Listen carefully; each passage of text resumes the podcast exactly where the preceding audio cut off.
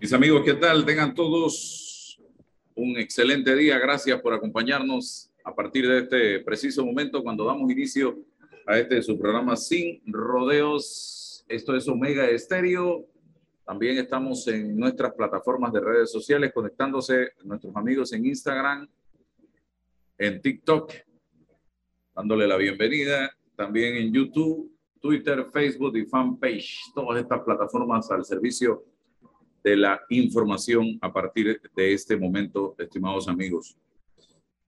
Eh, hoy César Rilova estará con nosotros, Eduardo Quirós, ahora en su rol como aspirante a una candidatura presidencial por la libre postulación.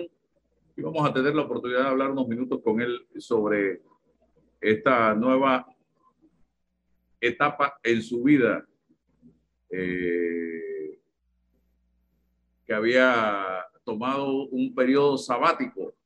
Ahora vuelve a la política, estimados amigos. Así que vamos a ver, hablar con él de esto. Pero antes, sorprendido todavía de todo lo que está pasando en el país. Ayer,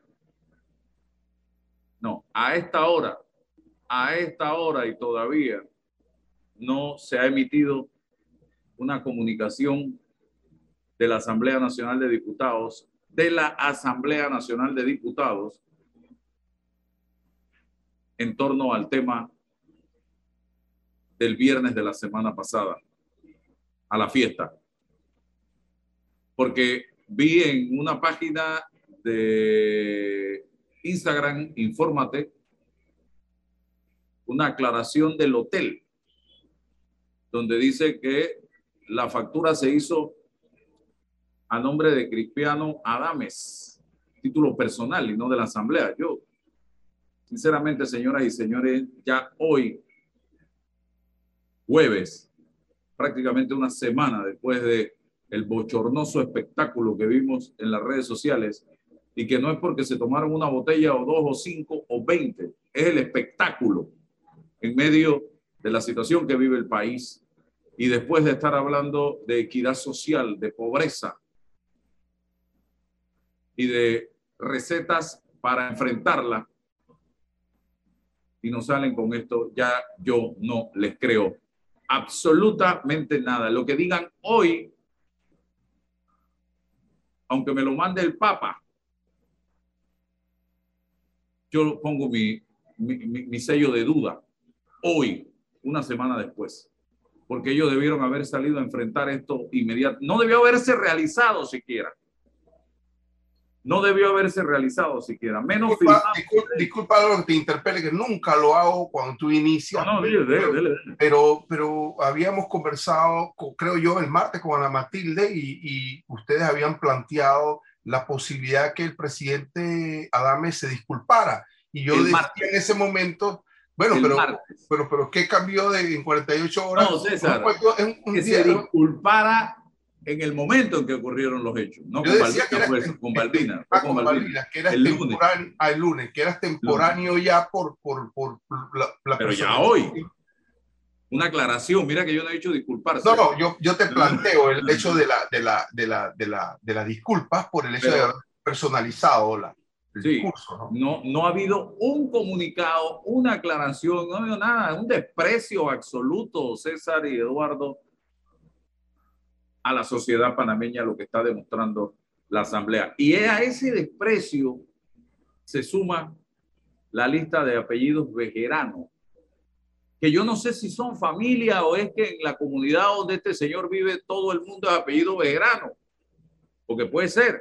Por eso yo no he dicho que son familia pero sean o no familia, también es parte del desprecio y del descaro y del cinismo de estos señores, porque no necesariamente es el único.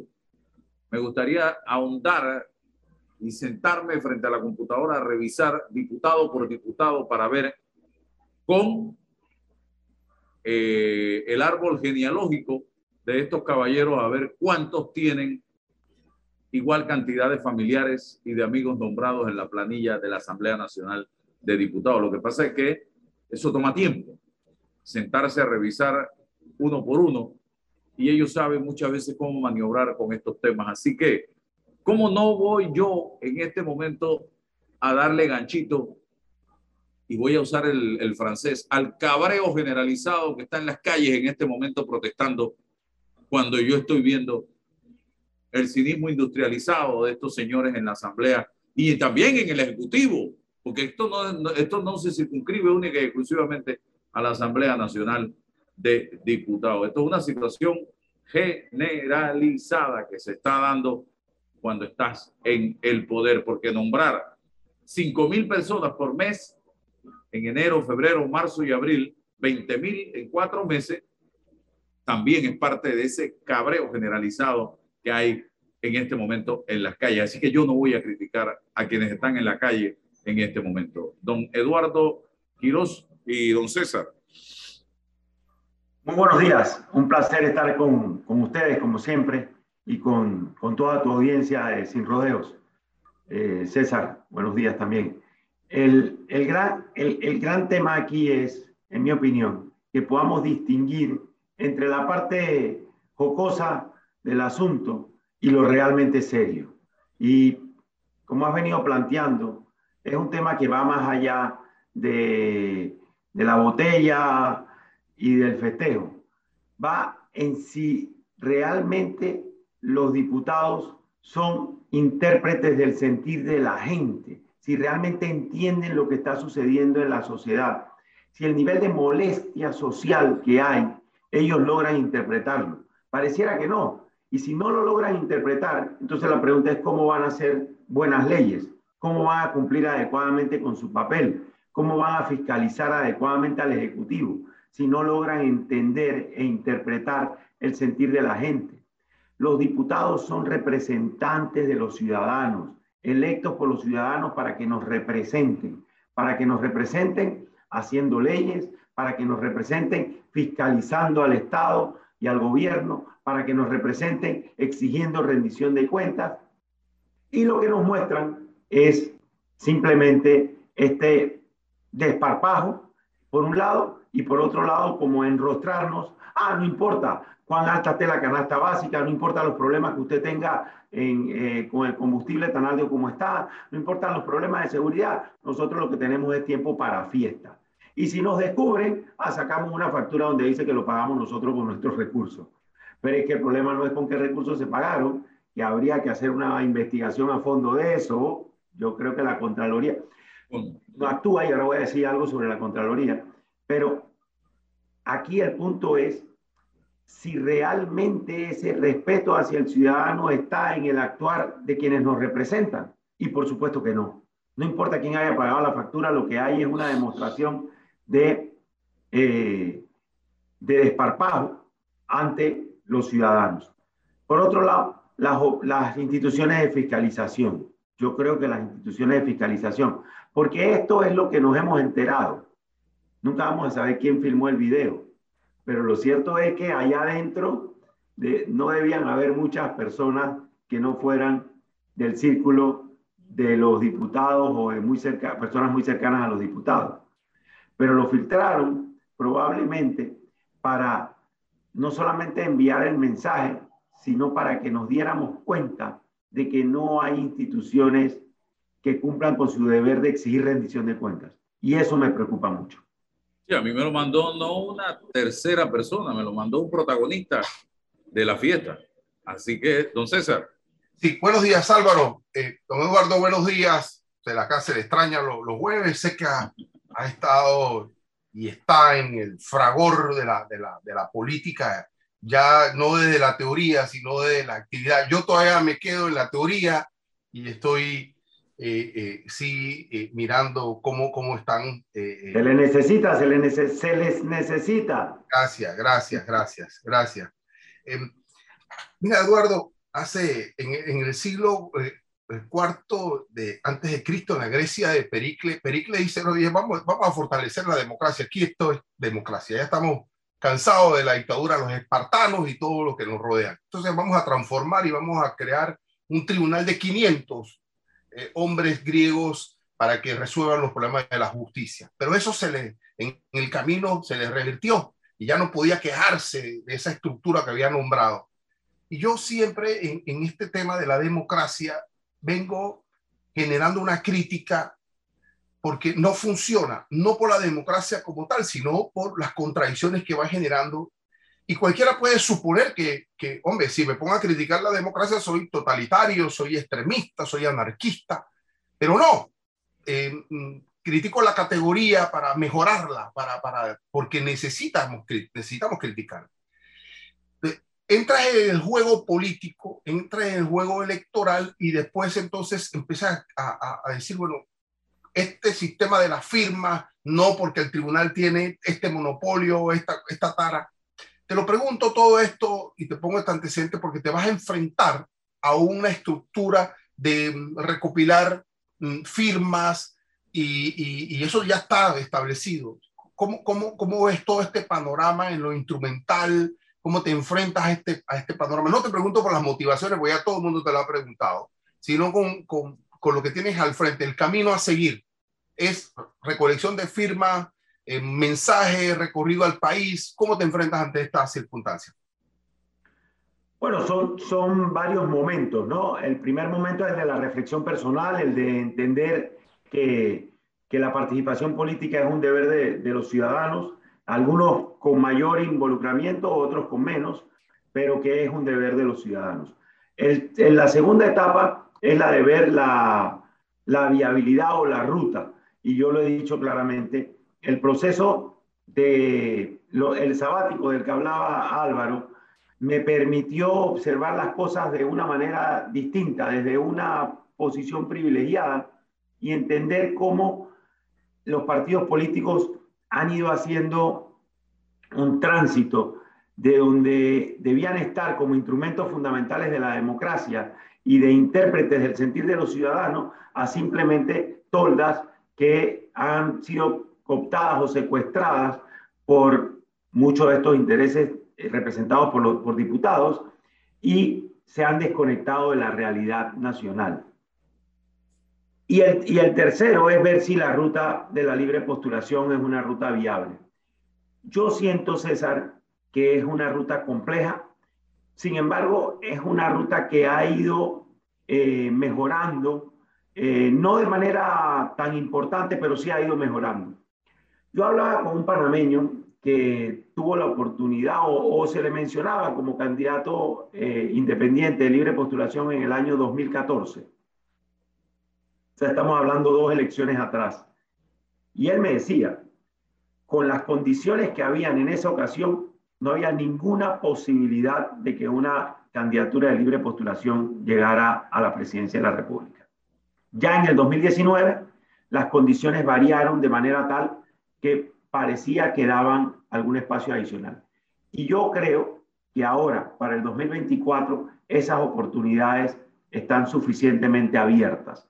Por supuesto, tiene que haber propuesta, tiene que haber conexión, tiene que haber estructura, etcétera, etcétera, y todo lo demás que sabemos. Pero pareciera que las disposiciones o las normas electorales sí permiten que se pueda aprovechar esa, esa, esa, esa rendija. En ese sentido, está el, la decisión personal, es decir, intentar hacerlo por esa, por esa ruta. Recolección de firmas a partir del 15 de agosto es, un, es una franja importante, son cerca de 40 mil firmas como mínimo y a partir de ahí los tres que más obtengan entran en la papeleta. Bien,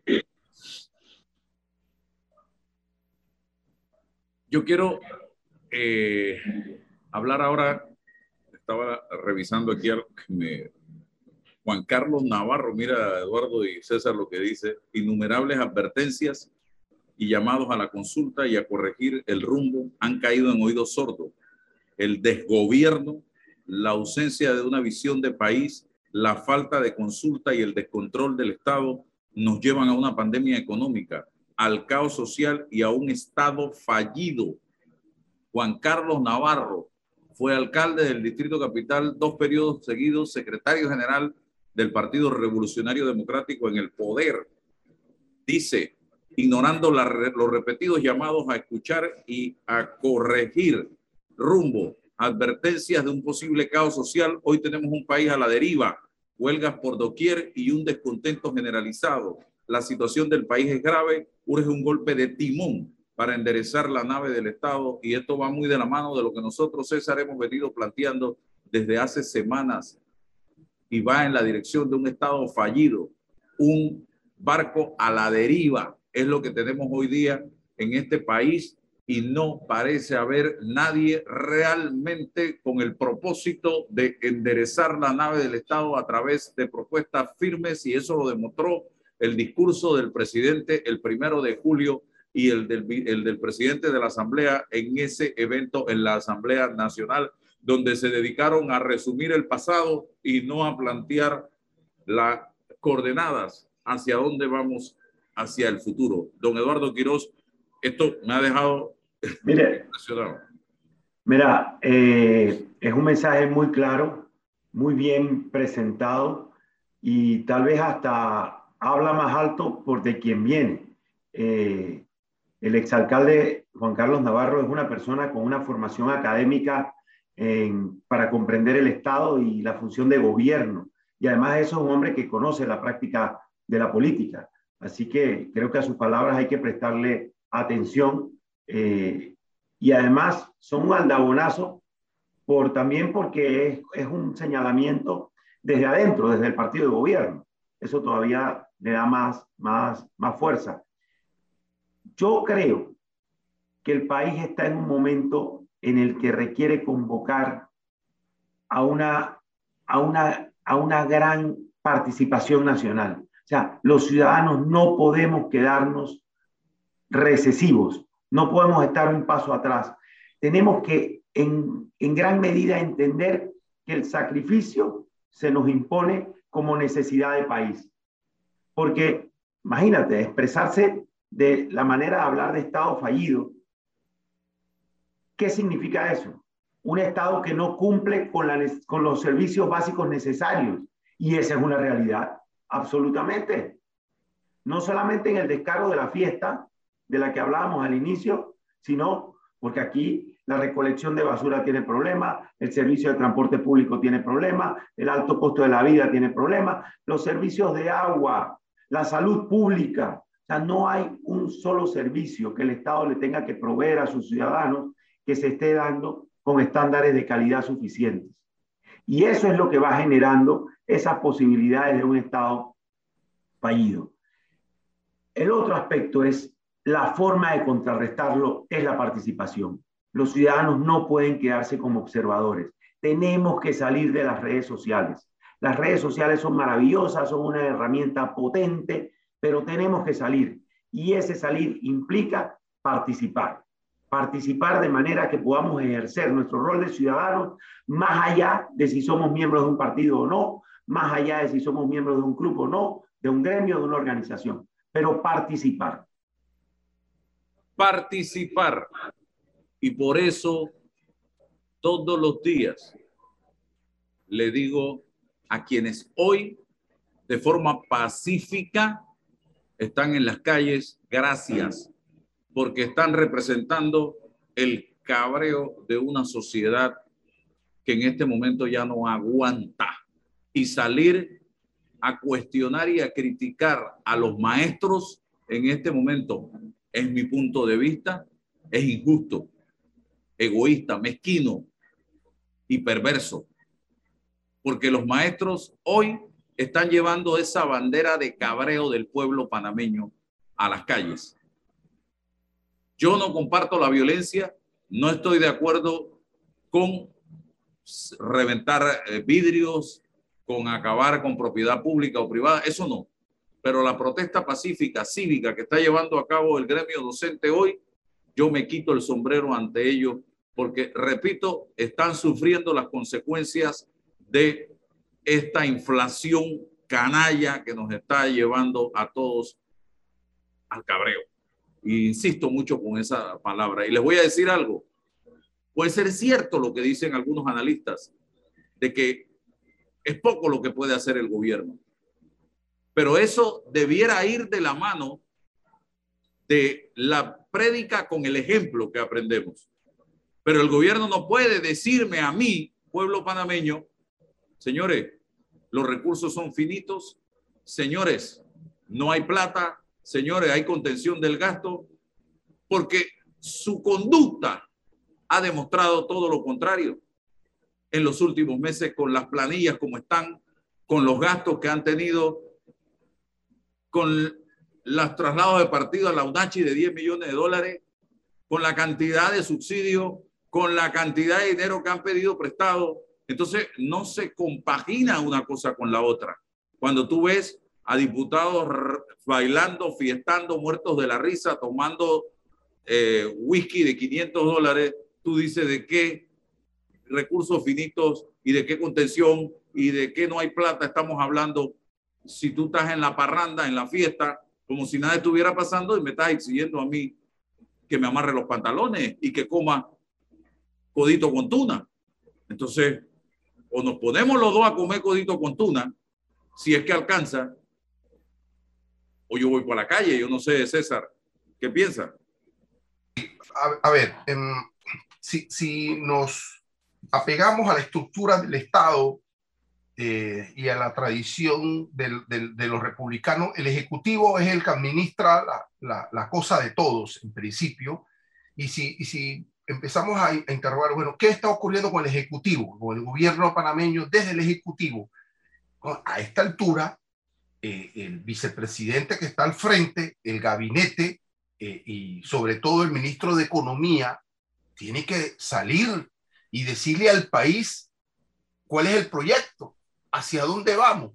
Que me digan a mí que no podemos hacer nada respecto al precio de la, del combustible, ese es en el texto, pero dentro del contexto pudiésemos articular esfuerzos con el presupuesto nacional, con el costo operativo del gobierno para ajustar la mano y, trabajar en función del contexto.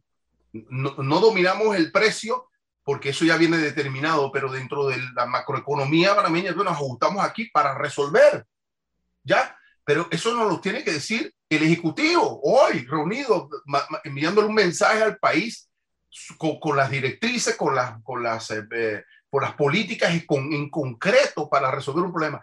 Tenemos un asunto con, con el tema de los alimentos. Este es el plan que involucra al director del MIDA, todas la, la, las instituciones vinculadas, pero no, no, no hay nada. ¿Dónde está el ministro de Economía de este país?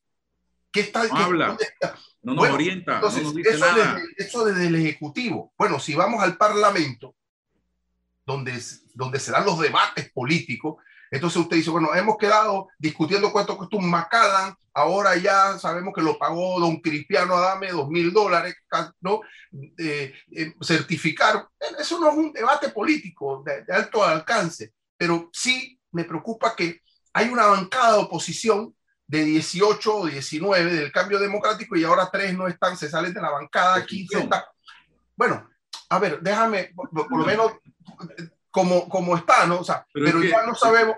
Perdóname, César, pero Yanivel y su diputado no tienen nada de oposición.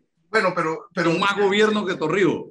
Hablo, del, hablo, del, hablo, de, hablo de, la, de la institución política, la Organización Cambio Democrático. No, no, no lo estoy personalizando, pero ahí hay una fractura interna que no hace que desde ese elemento, de esa estructura, se genere una vocería del Parlamento. El resto igualmente está pues, ahí a la inercia y no podemos esperar del Parlamento mm, políticas, acciones para activar al Ejecutivo eh, en la toma de decisiones. Entonces, ¿qué nos queda, don Álvaro? Nos quedan los grupos organizados, los sujetos políticos de, eh, que están articulándose, los maestros, los profesores, los agricultores, los camioneros. Bueno, nos está quedando esto y de ahí nos tenemos que agarrar. O sea, ¿no? que, que se articule una agenda desde ahí estructural mm, profunda para encarar a las, las, estructuras. Yo no, sí no pienso que vamos camino a un Estado fallido. Tendríamos que discutir qué significa un Estado fallido, cuál es el concepto. Eh, sí, una, un gobierno descontextualizado, desubicado, está, em, no llega pronto, no llega a tiempo. Eduardo lo ha dicho, no llega a tiempo para la no se anticipa con los problemas como si esto fuese que le se sabe los problemas, esto viene del exterior, tienes que anticiparte, no tenemos, parece, la, la, articulación del gobierno para esto. Son muchas cosas. No, crisis de representatividad, lo, lo, lo resumo ahí. Crisis de representatividad. Micrófono, Eduardo. Sí, disculpa. Cuando, cuando, llegas al, punto final, César, llegas a una conclusión que tal vez sería el, el titular de la, de la, del planteamiento que estamos haciendo en la, mañana, en la mañana de hoy. Hay una crisis de representatividad. O sea, los ciudadanos han escogido representantes para que administren el Estado de manera tal de que le brinden los servicios públicos suficientes y de calidad para poder ellos desarrollarse y crecer. Y el Estado no está teniendo esa capacidad de brindar esos servicios públicos básicos, que van desde agua, recolección de basura, transporte público, salud pública, educación pública de calidad, hasta las condiciones mínimas para atraer inversión extranjera, para generar el turismo, y etcétera, etcétera, etcétera. Pero aquí, ¿qué hay? Subrayo. Uno, ausencia de capacidad de ejercer la administración pública anticipando los problemas. El tema no es resolver el problema, el tema es anticiparse al problema. Por el amor de Dios, cuando el 14 de, febrero Rusia invadió Ucrania, no había que ser un experto en relaciones internacionales ni en conocimiento de las guerras y de lo que significan los conflictos bélicos en la historia de la humanidad para saber que no estábamos frente a un tema sencillo, para saber que esta guerra iba a ser larga y por supuesto para saber que iba a tener un impacto directo en nuestra economía. Entonces, ¿qué pasó en todo este tiempo? Claro que hay espacios en cosas que se pueden hacer y cosas que no se pueden hacer, pero es que no, no elegimos un gobierno para que nos diga es que no podemos hacer nada. No, no, siempre hay espacio para de manera creativa generar soluciones a los problemas. Si los anticipamos, si no los anticipamos, entonces estamos ante la improvisación o ante la dejación. O sea, o se improvisa y seguramente se equivoca, o simplemente no se actúa, no se procede.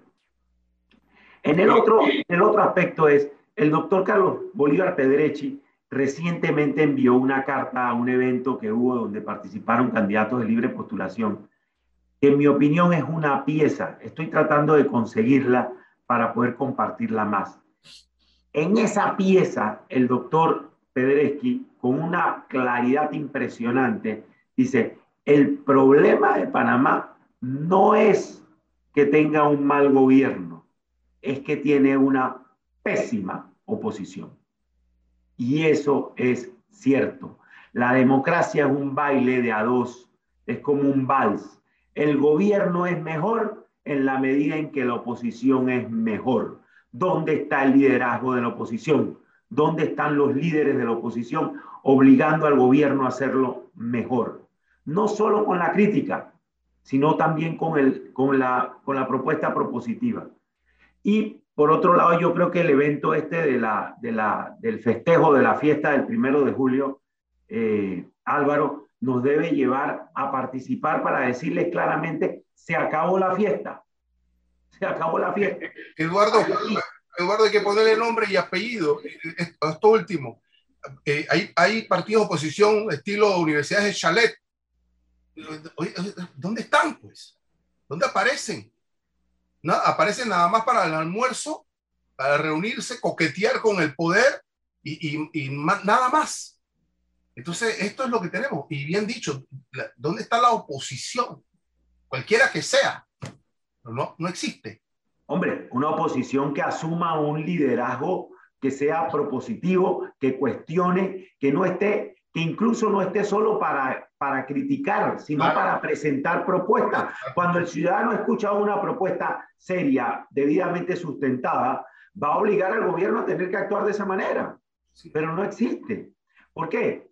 Porque tienen una visión absolutamente clientelar de la O, o, o Em, mira, hay propuestas de la Cámara de Comercio, hay propuestas del sector obrero que existen, que están ahí, son técnicas. Entonces, si no tienen el talento y el talante, bueno, me, voy a plegar a una, a una de, una u otra, cualquiera, pero tal caso ni siquiera se requiere de un esfuerzo intelectual para fabricarlas, porque existen ya los diagnósticos, pero ni siquiera, ni siquiera. Nada. El espectáculo circense llega el presidente del partido realizando metas a la asamblea, disparándole misiles al gobierno nacional, que era lo peor, que es el peor gobierno y que el peor gobierno y que el peor gobierno. Se abraza con, con sus diputados de la bancada de Cambio Democrático y a los cinco minutos los diputados de la bancada de Cambio Democrático están votando por el peor gobierno en la Asamblea Nacional de Diputados. Entonces la incongruencia que nos presentan y el cinismo que nos presentan es más.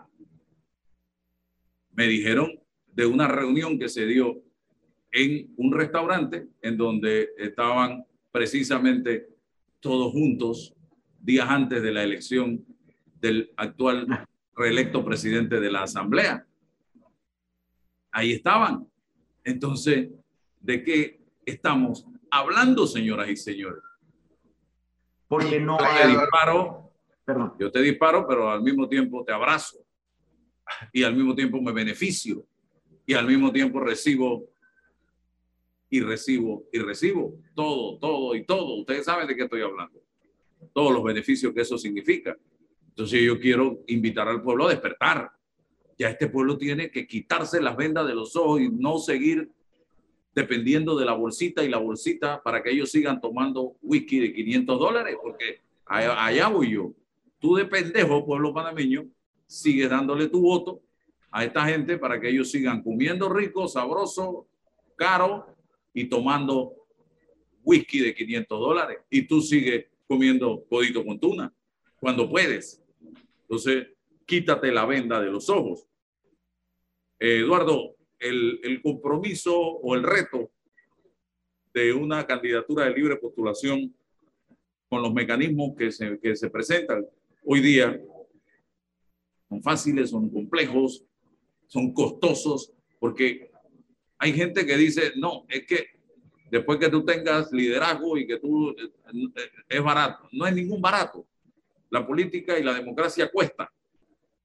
Entonces, eh, para una candidatura presidencial, ¿cuántos el, el piso de firmas?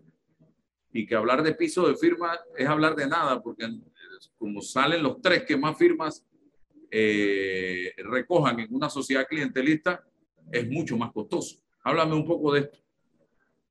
Sí, claro, es, es cuesta arriba. La respuesta es cuesta arriba, es difícil, es complejo, no es sencillo. Algunas cosas han mejorado, algunas, algunas prácticas operativas son, son digamos, más, más viables que en la elección del 19, que en la elección del 14, por supuesto. Pero, pero es cuesta arriba, eso tiene que estar muy claro. Sin embargo, eh, Álvaro, yo siento que con algún nivel de, de modestia se puede llevar adelante una propuesta sin hacer una, una alarde de un gasto de recursos desproporcionado y por otro lado, sí, eso sí, gastando mucha suela y teniendo un zapatero cerca que te, que, te arregle la, la suela cuando se le empieza a desgastar, porque ese trabajo sí. ¿Por qué? Porque yo siento que los ciudadanos están allí, los ciudadanos están deseosos de que haya un liderazgo participativo que los convoque, que inicie un proceso de transformación profunda en el que todos los panameños podamos participar. Y eso va a hacer que todo sea menos costoso, menos complejo y que las posibilidades sean mayores. Por supuesto, por supuesto, Álvaro, hay que cumplir con las reglas del Tribunal Electoral. Yo creo que una de esas reglas, por ejemplo, el hecho de que el periodo de, recolección de firmas se inicie tan temprano es, una, es un despropósito. A mí me, me, parece que es muy sin sentido tener que hablarle a los ciudadanos de política en este momento. A veces hasta me siento un poco como incómodo ante tantas, tantas necesidades tan graves que hay teniendo que ir a, recoger firmas. Pero bueno, es lo que dice la ley y hay que ir para adelante con, con, eso. Lo otro, lo otro es, hay una gran cantidad de ciudadanos que están inscritos dentro de los partidos, que están molestos también con la situación que se está viviendo, que están molestos con, los partidos que están en el gobierno y que están molestos con los partidos que no hacen oposición suficiente. Y a esos ciudadanos hay que apelarles. A esos ciudadanos también hay que invitarlos a ser parte de esto. Que no sientan en, en una inscripción de un partido una atadura, sino todo lo contrario. Generar a través de la ruta de las firmas la posibilidad de participación de candidaturas que generen un proceso de transformación de fondo de las necesidades del país. Eduardo, tres cosas que debe hacer el próximo presidente de la República inmediatamente se siente en la silla? Primer paso y fundamental, y tal vez no necesariamente el día que se sienta, sino desde antes, convocar a los mejores. Esto se ha dicho en muchas campañas, pero no es fácil hacerlo, Álvaro, porque si tienes la atadura de un partido, ¿cómo convocas a los mejores? si al final tienes que repartir los puestos entre los miembros del partido o de la alianza o de los compromisos generados en la campaña. Convocar a los mejores. Panamá, en muchos aspectos, es un país de primer mundo. Tenemos mentes privilegiadísimas. En el tema, voy a decir un nombre nada más. Adán Ríos, un hombre de talla mundial, un científico de talla mundial. Así Panamá tiene en muchísimos aspectos de eh, tópicos y, asuntos de la vida nacional que requieren, que requieren resolver problemas. Convocar a los mejores desde una propuesta que no tenga ataduras de partidos políticos. Segundo, definir los temas fundamentales que se tienen que abordar. No puede haber una administración que le diga al país, yo no voy a atender el tema del seguro social, que eso pase para que sigue.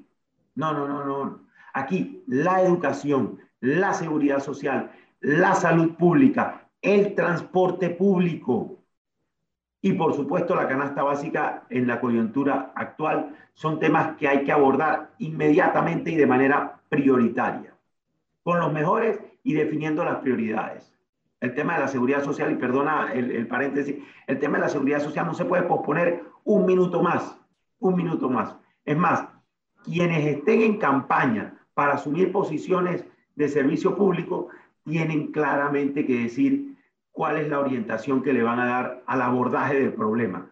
Porque si bien ya se anuncia que para el 24, el 26 podrían estar comprometidas las pensiones y las jubilaciones, no podemos esperar llegar allá. Volvemos a lo anticipar. Volvemos a lo anticipar. Y ya no lo hemos hecho por bastante tiempo. Y el tercer aspecto es uno sencillo. Eh, Álvaro, el servicio público impone honestidad. Y desde la honestidad todo funciona mejor, sin duda alguna. Cuando el servidor público es honesto, no hay que hacer campañas contra la corrupción, no hay que estar hablando de transparencia, no, hay que ejercer el valor fundamental de la honestidad.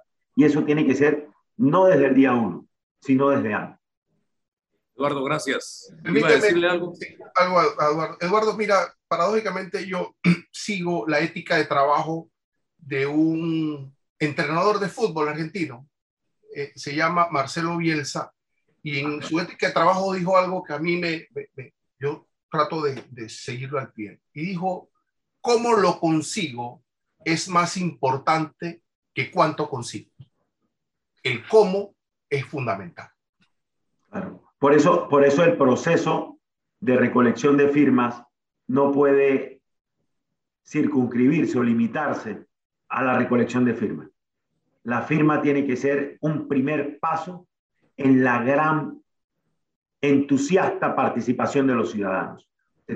Debe firmarle a los candidatos de libre postulación, pero debe también convertirse en voluntario y debe también participar en la estructuración de un plan de gobierno y deben identificarse quiénes son esas mejores personas para cada una de las responsabilidades debe participar en el proceso electoral, debe participar en la campaña. O sea, la participación debe ser cada vez más amplia. En la medida en que cada uno de los ciudadanos dé un pasito en esa ruta de participación, la balanza se inclina y obligamos a quienes tienen decisión en el gobierno y a quienes tienen, fíjate, fíjate si es tan importante lo que plantea, que tal vez este proceso eh, de recolección de firmas, que tal vez este proceso electoral podría ya significar una transformación en la forma en que el gobierno está haciendo las cosas. Y en esa manera ya estaríamos haciendo algo bueno. O sea, ya empezaría a hacer transformación. En la medida en que obligas a los políticos a tener que dar la cara y a tener que decir en público lo que dicen en privado, la honestidad se impone. Bueno, gracias Eduardo. Seguimos en contacto por ahí en el camino. Saludos. Muchas gracias a ustedes. Placer de estar aquí como siempre. Sin Gracias. Vamos al cambio y regresamos enseguida. Bien, mientras estamos en el cambio, hacemos acá algunos comentarios en redes sociales, don César, eh, luego de esta conversación que hemos mantenido con Eduardo Quiró. Vamos a hablar ahora con los trabajadores de eh, el tema eléctrico. Vamos a ver acá, voy a, va a estar con nosotros Rogelio Kentish. Así que ya les comentamos de qué vamos a, hablar en algunos minutos. Y es precisamente dirigentes del Sindicato de Trabajadores de la Industria Eléctrica y similares de Panamá. Eh, ellos vienen denunciando despidos y mano política metida. Así que vamos a ver de qué se trata enseguida y ojalá hoy, eh, amigos, se llegue a un acuerdo. Va a haber una reunión de alto nivel entre dirigentes de los gremios en Veraguas y una comitiva encabezada por la ministra de Educación, Maruja Gorday, de Villalobos, para tocar el tema de las protestas que se están registrando en todo el territorio nacional actualmente y que han ido en crecimiento. Eh, así que vamos a ver, Dios quiera que haya humo blanco y que haya alternativas de solución a este conflicto. El gobierno tiene que poner de su parte. El gobierno tiene que mandar un mensaje alto y claro de contención real del gasto público, austeridad, llevar adelante estrategias en materia de ahorro.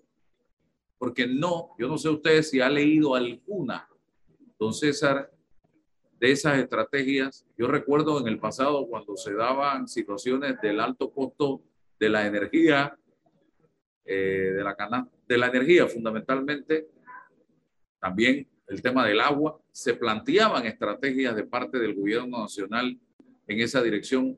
Hoy, a partir de la fecha, vamos a pagar los aires, vamos a ahorrar combustible, vamos a no sé qué, y nos daban un informe de todo lo que se había ahorrado. O sea, era, eran planes, proyectos, estrategias que se llevaban adelante en torno a estos temas. Yo no he visto nada de eso. Reducción de viático, de gasto de representación, ese poco de eh, viáticos que ganan o dietas que ganan los miembros de las diferentes juntas directivas en el gobierno, adicional a los salarios que vengan. Todo eso tiene que revisarse en este momento.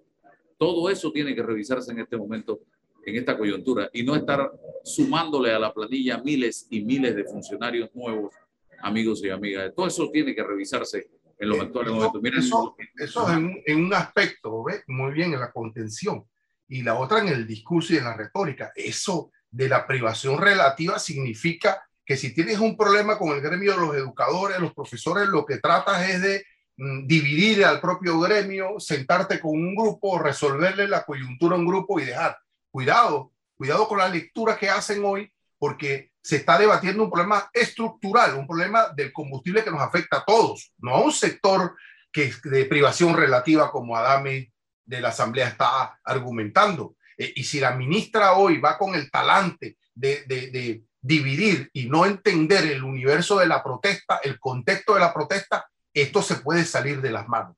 Mucho cuidado con el librito tradicional, con la historia tradicional. Es momento de sobreponerse a eso, entender las circunstancias y la coyuntura y actuar en consecuencia. Un gabinete tiene que darle la cara hoy al, país. El ministro de, Economía tiene que darle la cara al país y no solamente, nosotros lo vemos solamente en la Asamblea, don Álvaro, cuando hay debates y discursos en la Comisión de Presupuesto y más nunca. Bien, vamos al aire. Retornamos, don César Relova. En breve estará con nosotros nuestro invitado, pero hay dos cosas que yo quiero quitar de la mente de quienes lo repiten sin siquiera entrar al análisis o al estudio del tema. Es como papagayo. Uno, lo leí ayer de un, de un cibernauta. ¿Y yo qué gano con que bajen el precio de combustible si yo no tengo carro? Eso es ignorancia industrial.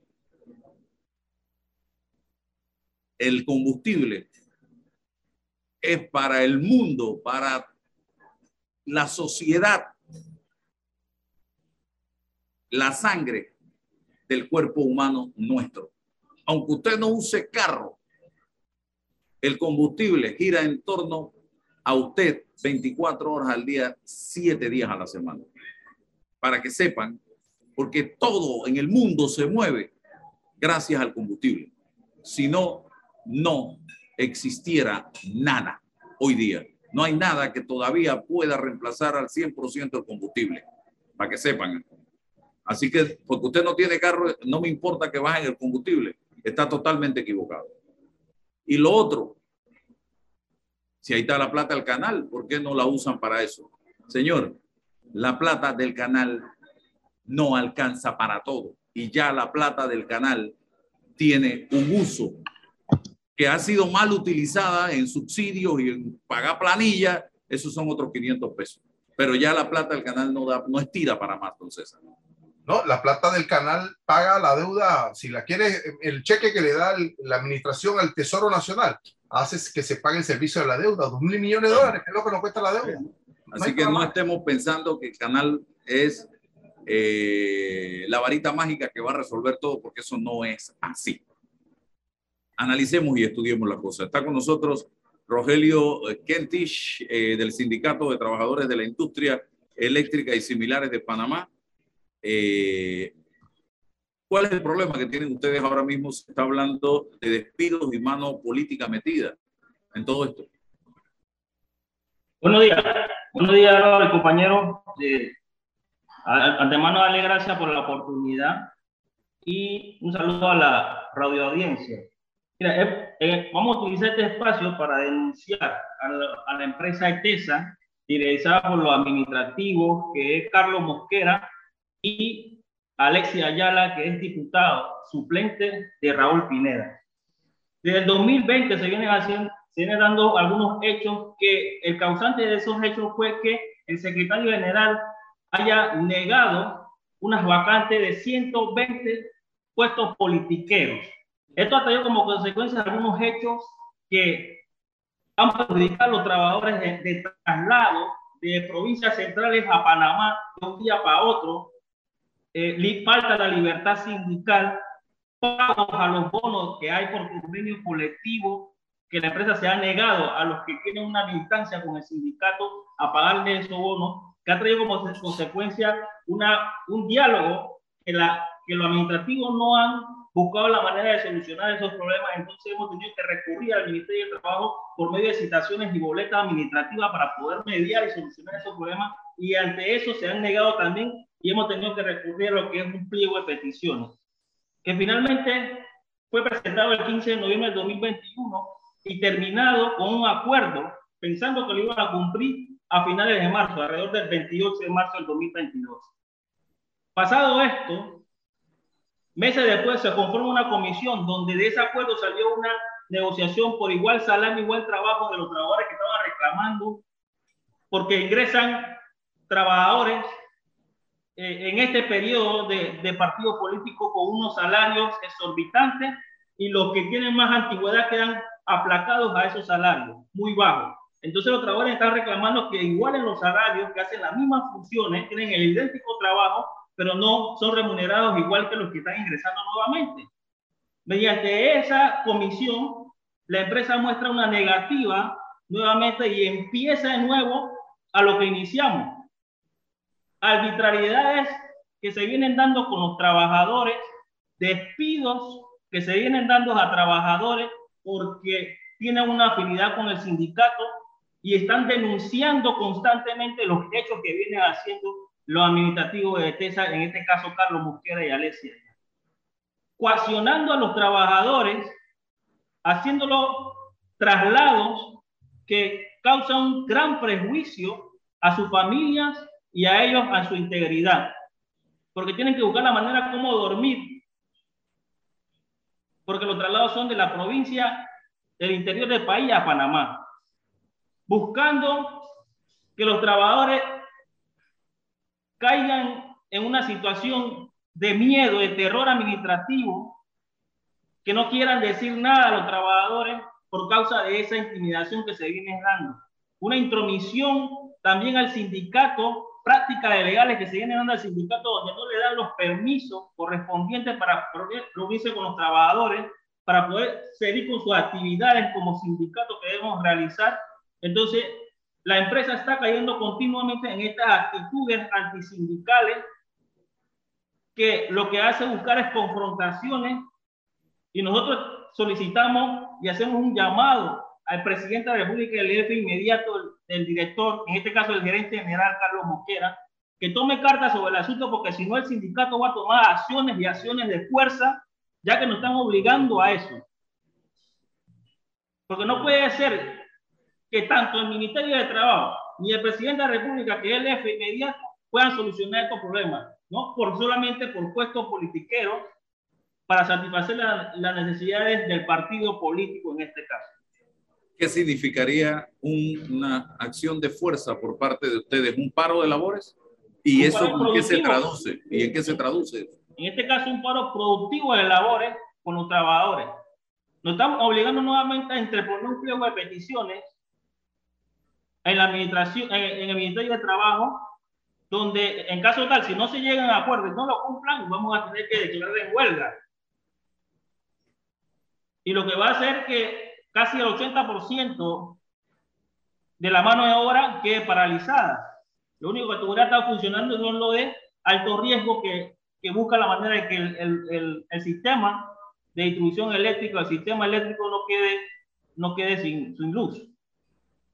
Pero están obligando a eso porque nosotros hemos hecho todos los contactos necesarios, hemos agotado todas las instancias de, diálogo y negociación, mediación con el ministerio, pero mantienen una posición tosuda ante el sindicato de no solucionar los problemas y que haya una armonía en, en la relación de trabajo.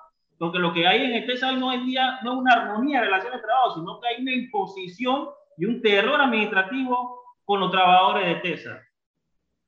Y eso lo hemos venido denunciando desde el año pasado, cuando empezó, cuando, cuando el, el, el, gerente general Carlos Mosquera le dice al secretario general Jorge Alegría que si lo puede ayudar porque tiene 120 vacantes para poder ingresar. Eso se refleja que van a ser 120 trabajadores despedidos.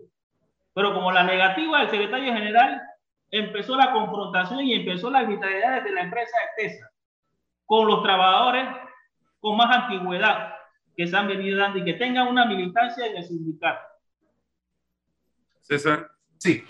Don Rogelio, eh, mi formación de abogado hace que le haga las siguientes preguntas em, para poder comprender esto. Em, usted habla de nombramientos por espacios políticos. ¿Ustedes tienen una lista concreta de esos nombramientos? ¿Cuántos nombramientos han, eh, se ha recibido en ETESA vinculados a espacios políticos o a, usted mencionó el nombre de un diputado suplente, ¿cómo acreditamos que esos nombramientos llegan de la, de la mano de este diputado suplente, si es el caso? Esa es la primera pregunta y le voy a continuar con un listado de cosas, pero esta, esa primera. Bueno, en nuestro análisis, eh, que antes que ingresara el, el, gobierno oficial, oficialista, el PRD, en ETESA habían alrededor de 529 trabajadores. Hoy en día, en ETESA hay alrededor de 580 y tantos trabajadores. Y siguen ingresando nuevos trabajadores. Y eso ha sido por la negativa del secretario general y del sindicato a no dar ni un paso atrás para el despido de, de esa cuota politiquera. Ya. Listados no conocemos, listados no conocemos. En estos días, casualmente se filtró, no sabemos si es verdad o mentira, pero se filtró una lista de trabajadores que, que supuestamente podía ser despedidos. Y creemos que esa lista es mucho más grande. Bien, don Rogelio, pero eh, escuché, lo escuchó usted decir que ustedes estaban, ustedes habían planteado una reclamación para equiparar, eh, equiparar los salarios de los trabajadores a estos que habían entrado. ¿No le parece que eso es como legitimar eh, el acto ilegal y legítimo? Porque lo que, lo que, desde mi punto de vista, con mucho respeto, es no, no es equiparar en salario, sino es revertir esos nombramientos de espacios políticos. O sea, eh, eh, decir, vean, ustedes no tienen nada que hacer en esta empresa, esto, esto no es un bastión político, pero si ustedes reclaman la equiparación, lo que están haciendo es legitimar el acto, el acto eh, ilegal, ilegítimo y abusivo de, de, los espacios de nombramientos políticos. Bueno, ¿Comprende la idea? Sí, nosotros no le podemos, no, no le podemos decir a la, a la administración de TESA cuánto debe contratar, a quién deben contratar, qué personal necesita. Nosotros como sindicato lo que hemos de ver de cuidar los derechos laborales de todos los trabajadores que ingresan. Pero usted está diciendo que esos nombramientos son directamente vinculados a, diputados suplentes y para llenar una cuota de espacios políticos. Si yo fuese un presidente, un director de un sindicato, voy a atacar ese hecho porque es una causa problemática. Es una causa problemática para la sociedad.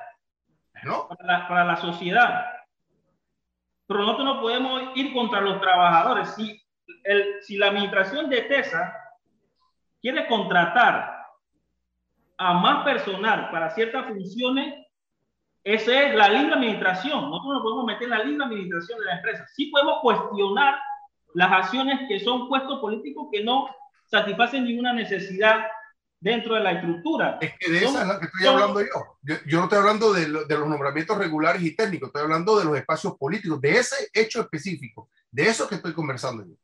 Sí lo podemos cuestionar, pero ante eso no hay ninguna, ninguna norma legal, sino que la moral, prácticamente. Pero no hay ninguna norma legal que te a decir por qué están contratando a estos trabajadores si no hacen ninguna función. si la empresa le eh, consigue una función, no podemos hacer nada de eso como sindicato, no podemos hacer como sindicato. Pero como sociedad, obviamente, sí podemos hacer la reclamación de repente y sí la hemos hecho en alguna instancia, pero igualmente tenemos que velar por los trabajadores que están allí, que están reclamando el igual salario, el igual trabajo, que es un principio fundamental del derecho laboral. ¿Son botellas, señor? Botellas, o no, no, sabemos, no sabemos si son botellas. Hay algunos que sí, están allí, pero no sabemos si son botellas o no. yo no le puedo dar, yo no le puedo dar en, ese, en, ese, en ese sentido, no le puedo dar una explicación si son Pero se les ve, son técnicos, están... el, el, el, director de recursos humanos tiene que, se, tiene que dar respuesta sobre esto. Esto, no, esto, es, esto, es, esto es eh, comprobable. Y se les ve trabajando, se les ve en el campo. Verificar una lista y, que el director de recursos humanos dé la cara y establezca qué hacen estas personas, en qué horario tienen, dónde trabajan, qué asignaciones tienen, quién es el jefe inmediato. Eso es totalmente. Y hay una responsabilidad legal, no es moral solamente o de la ciudadanía, es legal, porque hay un delito específicamente que tiene que ver con esto, un delito, o sea, una transgresión penal. Si son botellas, no le puedo, no le puedo afirmar eso. Si, hay trabajadores nuevos dentro de la, de la centro de trabajo que tienen alrededor de meses, un año. Bueno, ¿algo más que quiera aportar, eh, eh, don Rogelio? Pues como, como mencioné hace un momento, solicitarle al presidente de la República que tome cartas sobre el asunto, porque si no va a tener el sindicato en las calles, va a tener acciones de fuerza en las calles contra estos administrativos que piensan que ese es su caudal político, porque piensan que esto es para satisfacer las necesidades personales de cada uno de ellos y su clientelismo, va a tener el sindicato en las calles donde sigan teniendo arbitrariedades contra los trabajadores. Así que el llamado es al presidente de la República para que tome cartas sobre el asunto, si no, no va a tener en las calles como es un derecho legítimo de todo el pueblo panameño y de los, de los sindicalistas y los trabajadores. Bueno, muchas gracias por estar con nosotros, don Rogelio, y a los oyentes también. Gracias por su sintonía, don César. Mañana tenemos otro compromiso por acá a las 8 y 30. Hasta mañana.